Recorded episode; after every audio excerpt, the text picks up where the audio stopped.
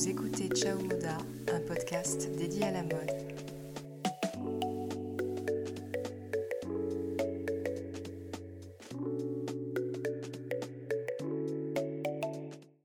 Bienvenue dans la saison 2 du podcast. Pour ce premier épisode, je vous ai prévu quelque chose d'un petit peu plus spécial, un sujet un peu plus personnel, mais toujours en lien avec la mode. Après une formation, cet été j'ai changé complètement de cap et j'ai osé entreprendre pour devenir personal shopper. Alors à la base, j'avais une certaine représentation du métier, mais finalement, en le pratiquant avec un peu de recul, je dois dire que c'est un métier qui m'était plutôt méconnu. Donc j'ai eu très envie de vous en parler dans cet épisode parce que c'est un métier très sympa et bien souvent un peu éloigné de ce qu'on peut imaginer.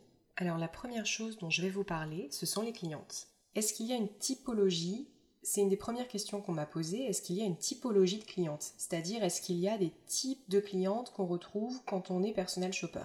Je dirais, de ma propre expérience, il y a trois catégories qui reviennent assez souvent. La première catégorie, ce sont les clientes qui n'ont pas le temps. Donc ce sont des clientes qui en général ont, vraiment un rythme de vie euh, assez intense, ont parfois une charge mentale assez importante et n'ont clairement pas le temps de faire des achats pour elles.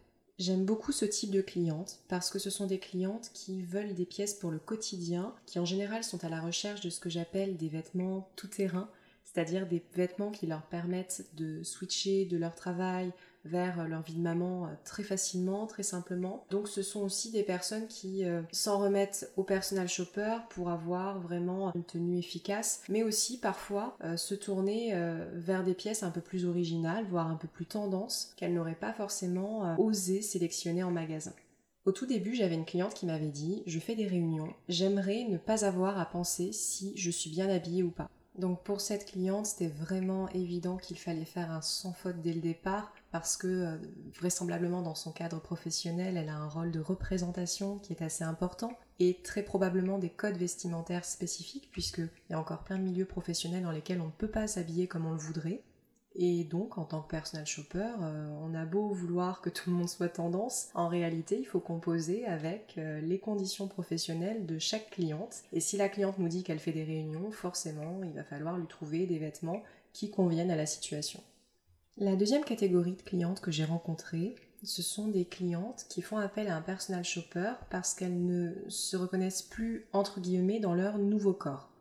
Là, c'est des clientes qui vont souvent expliquer parfois euh, les raisons euh, de ce changement. Alors ça peut être euh, une grossesse par exemple, ça peut être des événements de la vie. Il y en a qui parfois de manière très intime me disent que suite à une dépression, suite à un burn-out, elles ont eu une évolution de leur poids et de leur morphologie et que depuis elles ne savent plus comment s'habiller, elles n'arrivent pas à trouver des vêtements qui leur conviennent et donc elles s'en remettent au personal shopper pour leur trouver des tenues qui leur font se sentir bien. Avec ses clientes, c'est presque une, partie euh, psychologique. Et c'est vraiment quelque chose que j'ai découvert parce que moi, avant, euh, le personal shopping, je me disais, c'est juste euh, une personne qui aime la mode, qui sélectionne des pièces, qui sait les accorder plus ou moins avec goût et qui prend en compte, bien sûr, les morphologies, ce que veut la cliente et puis éventuellement sa colorimétrie. Mais très sincèrement, là, il y a une partie psychologique que je n'avais pas envisagé et que j'ai réellement pu pratiquer et qui me plaît énormément d'ailleurs. Là de la fonction qui est d'habiller des gens, il y a aussi une fonction psychologique qui est de leur permettre de se sentir bien dans leur corps et parfois de prendre un nouveau départ. C'est des clientes qui sont souvent assez touchantes et là le rôle de personal shopper est hyper hyper hyper important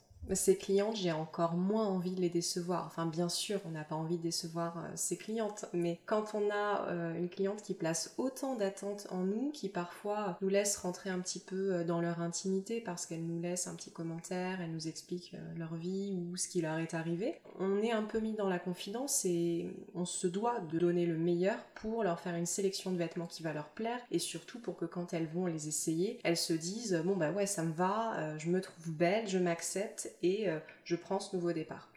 Et la dernière catégorie de clientes, ce sont des clientes qui en général ont du mal à s'habiller. C'est-à-dire qu'elles se tournent vers le personal shopper parce que dans la vie quotidienne, dans les magasins, elles ont énormément de difficultés à trouver leur taille. Alors ça peut être soit le cas de clientes qui sont extrêmement menues et qui vont avoir du mal à trouver euh, du 34 parce que euh, c'est des tailles qu'on trouve difficilement encore dans les magasins, ou à l'opposé, des clientes plus size, donc des clientes plutôt grande taille de la même manière, vont avoir énormément de mal à trouver des robes, des pantalons, euh, des pulls qui sont euh, dans leur taille, parce que quand on va dans la plupart des magasins de prêt-à-porter, on a des tailles qui sont hyper normées, c'est-à-dire que vous avez euh, la base, le 38, 40, 42, donc c'est un choix extrêmement limité pour ces personnes, et c'est pour ça qu'elles font appel au personal shopper pour pouvoir avoir accès à des produits qu'on ne trouve pas forcément dans les magasins près de chez soi et qui vont leur permettre de rester quand même stylés, d'avoir accès à des choses jolies, à des choses colorées. J'ai une cliente grande taille qui me disait qu'elle ne portait quasiment que des couleurs foncées, que du noir, pour se cacher un petit peu. Donc dans l'idée, moi ce que j'ai voulu faire, c'est lui proposer des choses un petit peu plus actuelles, tout en respectant aussi euh, sa volonté de pas forcément euh, mettre des choses moulantes, de pas forcément euh, montrer excessivement son corps si elle n'est pas à l'aise, mais en tout cas faire un premier pas vers des motifs et ça, c'est vraiment une mission encore différente des, deux autres catégories de clientes, d'avoir affaire à, ces clientes qui recherchent euh, à être tendance euh, avec leurs particularités physiques, avec leur taille. Finalement, j'avais quelques préjugés sur ce métier avant de le pratiquer. Et le premier préjugé que j'avais, c'était de me dire, euh, les personnes qui font appel à, à ces prestations, ce sont des fashionistas.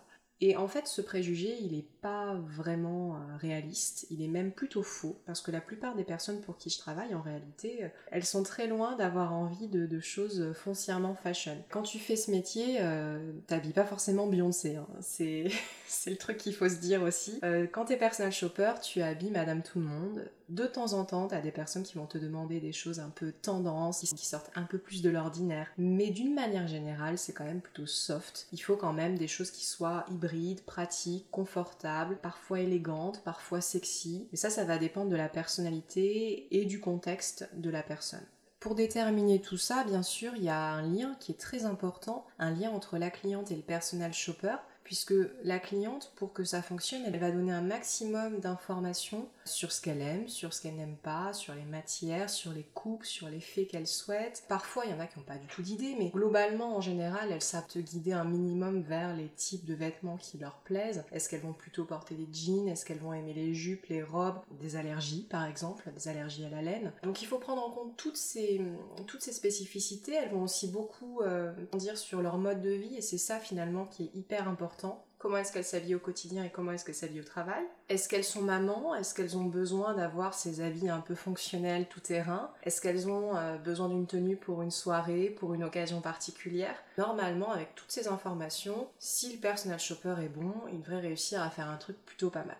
Dans les qualités d'un bon personal shopper, je trouve qu'une des qualités essentielles, c'est bien sûr l'observation, de bien observer et connaître euh, les goûts de sa cliente, mais aussi il faut réussir à s'effacer, c'est-à-dire s'effacer pour accueillir vraiment euh, la personnalité, les goûts de la cliente pour laquelle on travaille. Il faut pas que ce soit nos propres goûts qui prennent le dessus, effacer un peu mes goûts, ma propre personnalité pour accueillir vraiment sa demande, accueillir ses besoins, m'imprégner de tout ça et lui composer quelque chose qui devrait lui ressembler. Au final, aucune sélection n'est jamais similaire ce qui a marché chez une cliente ne fonctionnera peut-être pas chez une autre. À chaque fois, il faut toujours reprendre l'élan créatif, reprendre les informations pour chaque cliente et composer un style qui lui ressemble. Et d'ailleurs, une des dernières qualités que je trouve essentielles dans le métier de personal shopper, c'est vraiment l'empathie. La capacité de se mettre à la place de, de sa cliente et de toujours imaginer ce qu'elle pourrait aimer, ce qui pourrait lui plaire en fonction de son mode de vie, en fonction des goûts qu'on a pu cerner. C'est vraiment ça. J'espère que vous avez apprécié cet épisode. Peut-être aurez-vous désormais envie de tester le personal shopping. En attendant, on se retrouve très prochainement pour un deuxième épisode de la saison 2, Comment s'habiller au travail?